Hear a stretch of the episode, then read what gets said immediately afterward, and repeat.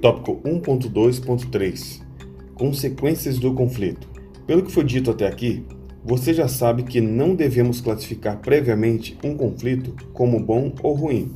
Então, não devemos classificar previamente um conflito como bom ou ruim. Na verdade, os mecanismos usados para gerir os cenários de conflito ajudarão a potencializar efeitos mais positivos ou mais negativos. Então, efeitos mais positivos ou mais negativos nas situações específicas. Então, os mecanismos usados para gerir os cenários de conflito ajudarão a potencializar efeitos mais positivos ou mais negativos nas situações específicas. Assim, veremos neste tópico que há casos em que o gestor ou líder ou o gerente poderá optar por incentivar o conflito, estimulando a autocrítica, a criatividade ou e a propensão para a aceitação das mudanças na organização. Então, haverá situações em que o gestor, líder ou gerente poderá optar pelo incenti por incentivar o conflito, estimulando a autocrítica, a criatividade e a propensão para a aceitação das mudanças na organização. Conflitos, como já dissemos, envolvem pessoas com percepções, valores, saberes, personalidades e temperamentos diferentes. Então, Conflitos envolvem pessoas com percepções, valores, saberes, personalidades e temperamentos diferentes. Portanto, quando surge uma disputa em torno de interesses antagônicos, esta poderá ter efeitos diferenciados em cada um dos lados envolvidos, sendo esse outro ponto a ser considerado na tentativa de encontrar a melhor alternativa de solução para cada caso. Repetindo o parágrafo. Conflitos, como já dissemos, envolvem pessoas, com percepções, valores, saberes, personalidades e temperamentos diferentes. Portanto, quando surge uma disputa em torno de interesses antagônicos, esta poderá ter efeitos diferenciados em cada um dos lados envolvidos, sendo esse outro ponto a ser considerado na tentativa de encontrar a melhor alternativa de solução para cada caso. Efeitos negativos dos conflitos. Efeitos negativos dos conflitos. E depois falaremos sobre os efeitos positivos. Então vamos lá. Efeitos negativos dos conflitos. Quando um conflito resulta em competição entre áreas ou departamentos, competições, competição entre áreas ou departamentos, aponta os estudos de Rocha, Rocha Duran, né? Quando isso ocorre, quando ocorre esse conflito entre áreas ou departamentos, mesmo que em um primeiro momento se mostre sadia e estimuladora de melhoras, no decorrer do tempo gerará, gerará consequências negativas gerará consequências negativas para a organização.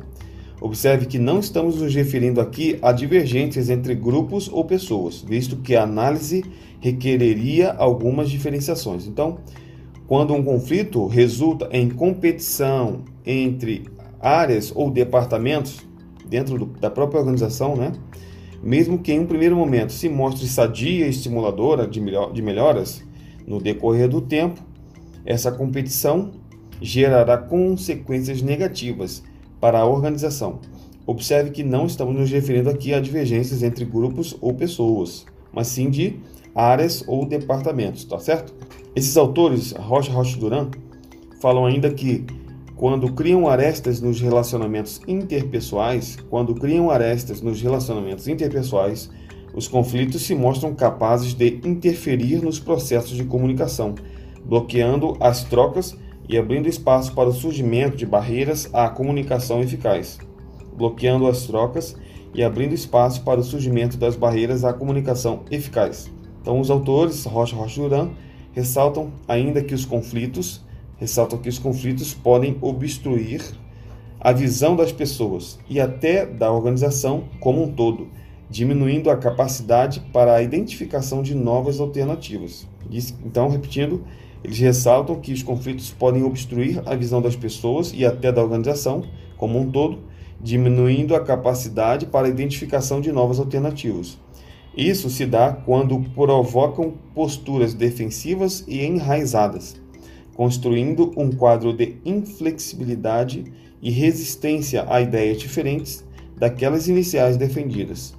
Então, isso se dá a diminuição dessa capacidade, né, decorrente da desses conflitos entre pessoas provoca uma postura defensiva enraizada, construindo um quadro de inflexibilidade e resistência às ideias diferentes daquelas inicialmente defendidas.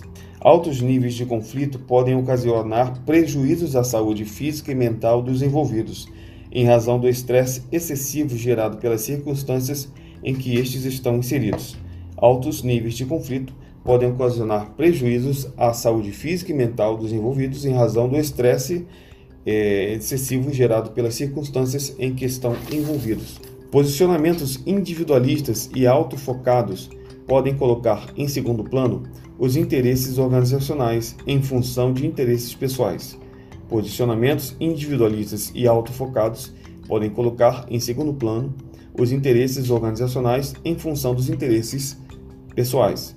Esse aspecto tem um efeito colateral, que é o esquecimento de metas previamente traçadas. Esquecimento de metas previamente traçadas.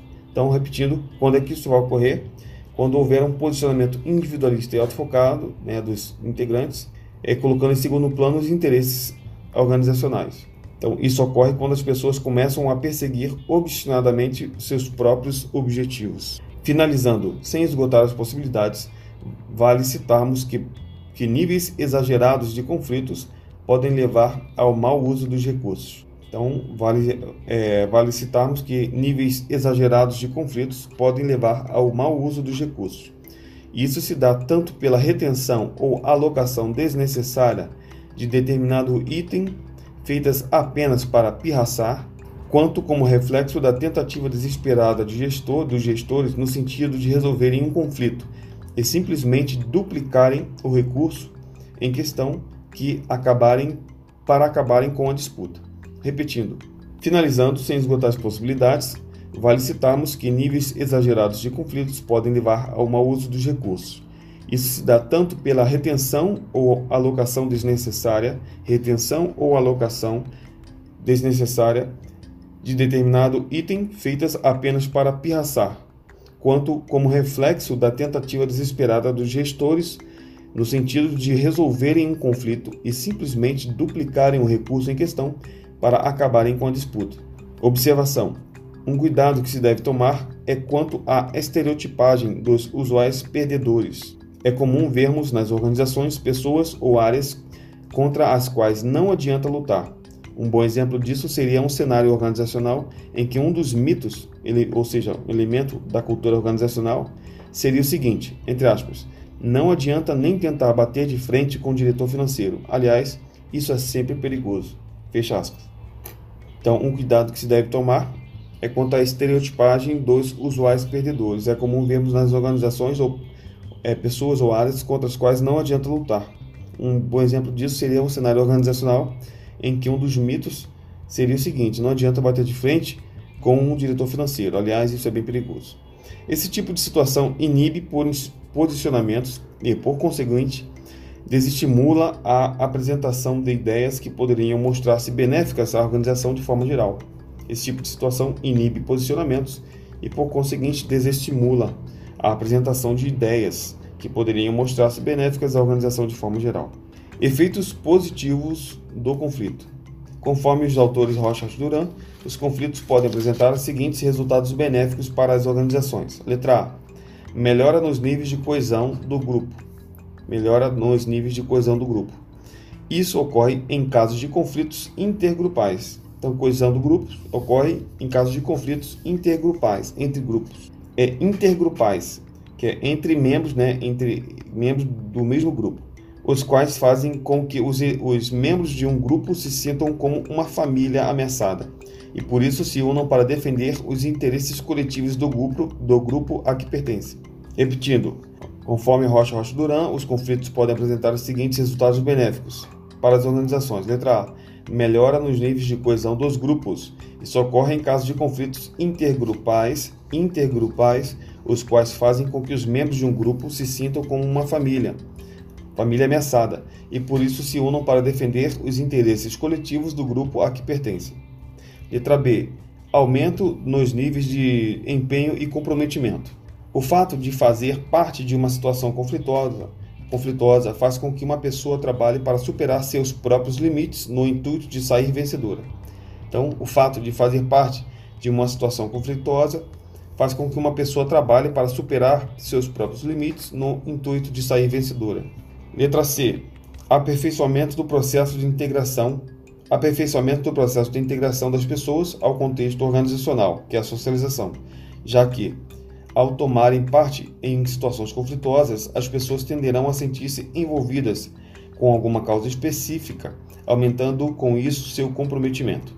Então, letra C, aperfeiçoamento do, do processo de integração das pessoas ao contexto organizacional, que é a socialização, já que, ao tomarem parte em situações conflituosas, as pessoas tenderão a sentir-se envolvidas com alguma causa específica, alguma causa específica, aumentando com isso seu comprometimento.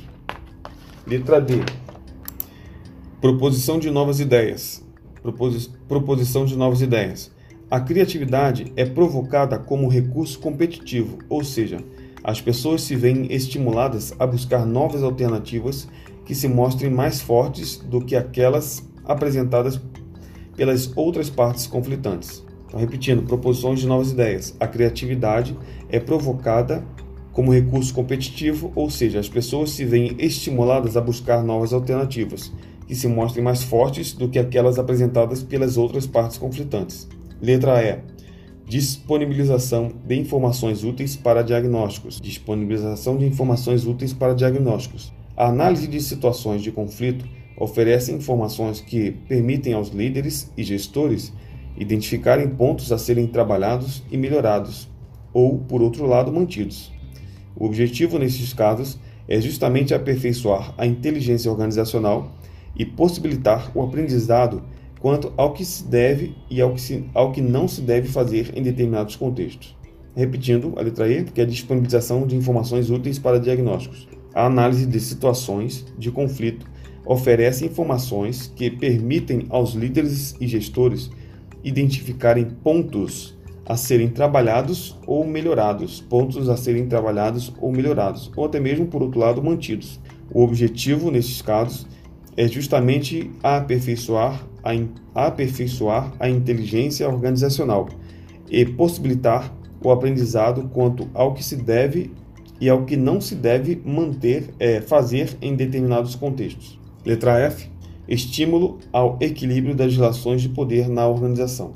Estímulo ao equilíbrio das relações de poder na, organiza na organização.